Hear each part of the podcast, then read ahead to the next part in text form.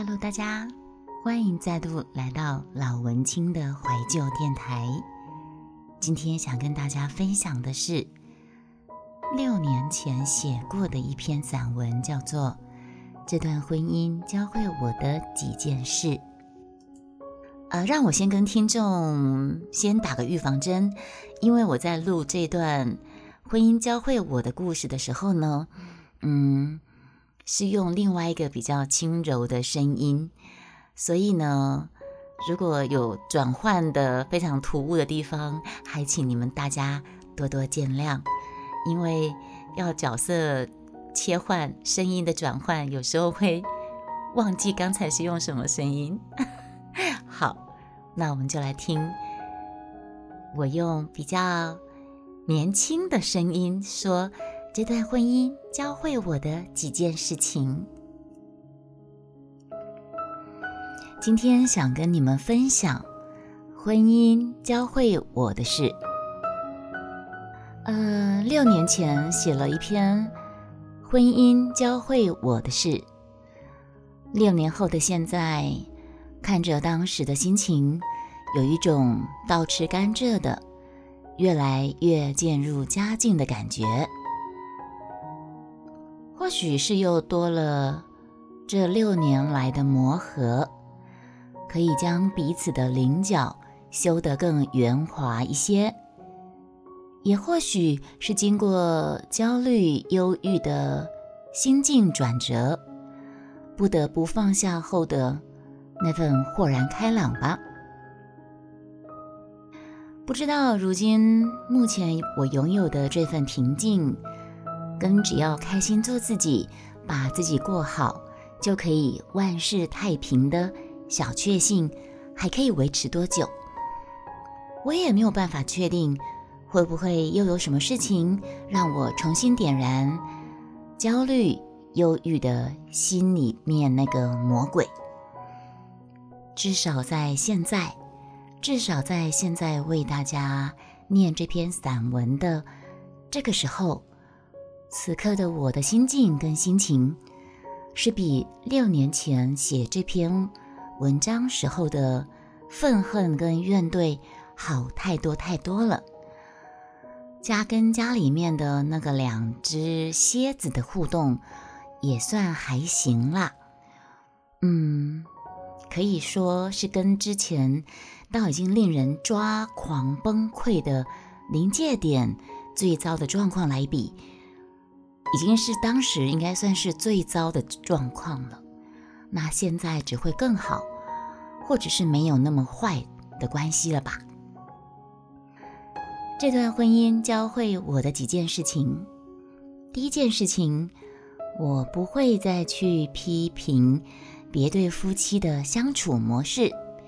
比方说，我再也不会说出啊，这个妻子或这个老公怎么可以对另外一半。不怎么关心呢，因为我已经深切体会到那种，如果对方是个顽固不听劝的死烂个性，加上恶习永远不会改，那另外一方你越是关心，却只会越气死自己罢了。不可否认的，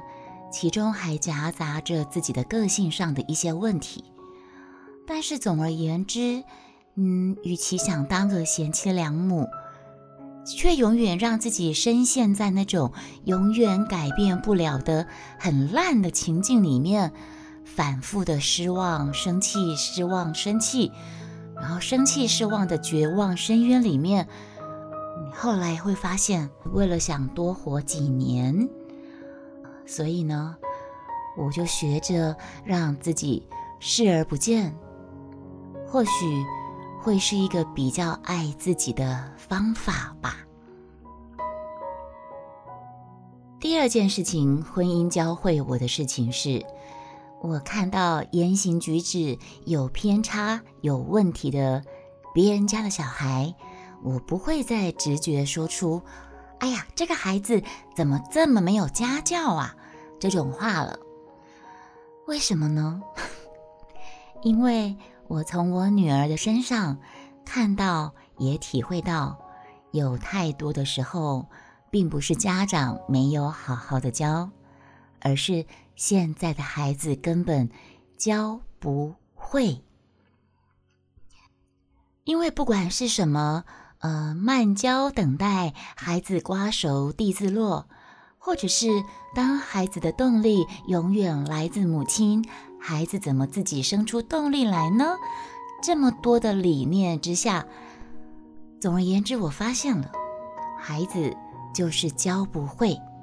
或者是他根本就不想改变，或者是他懒得现在去变好。所以我知道，我从自己的孩子身上，我发现了婚姻教会我的第二件事情是，我不会再随便说出别人的孩子没有家教这样的话出来，因为我自己知道，我有教我孩子很多事情，可是孩子他教不会，他不愿意学，唉，所以呢，我知道。我不能够再这样说别人的孩子没有家教，因为这样对孩子的家长并不公平。也许是孩子他自己本身的问题，不干家长的事情。这个婚姻教会我的第三件事情就是，优生学真的有其必要，并不是说自己觉得自己有多优秀。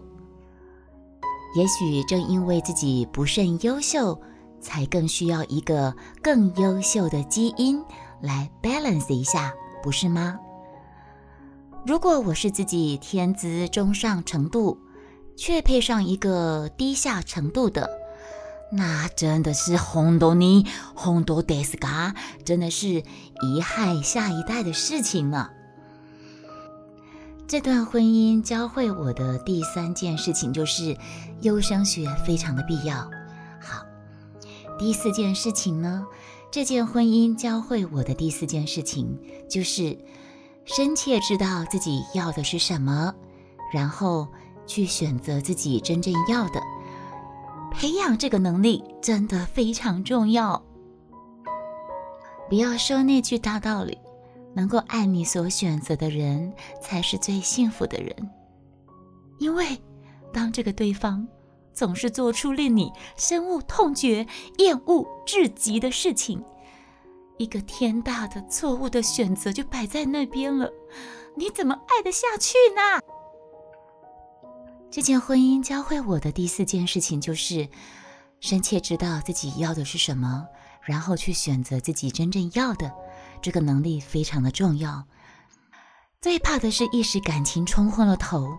莫名其妙的就栽在了一个完全不适合自己的人身上，然后用一辈子的时间来妥协、忍耐跟煎熬，彼此折磨着。偏偏，如果在这个过程当中又知道了，这个时候。知道了自己想要的是什么，可是却已经来不及了。曾经有过的转机，也在一时的心慈手软下放不下，任凭机会就这么溜走了。好，我们回到这段婚姻教会我的第五件事情：妈妈、妻子的角色是天底下。很难扮演的角色，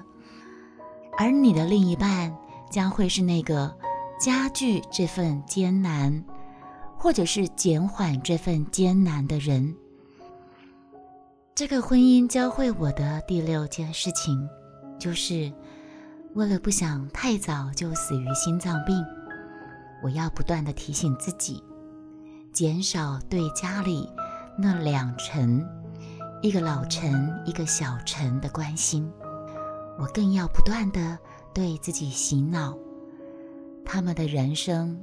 实在跟我没什么相干，就让我们各过各的生活吧。OK，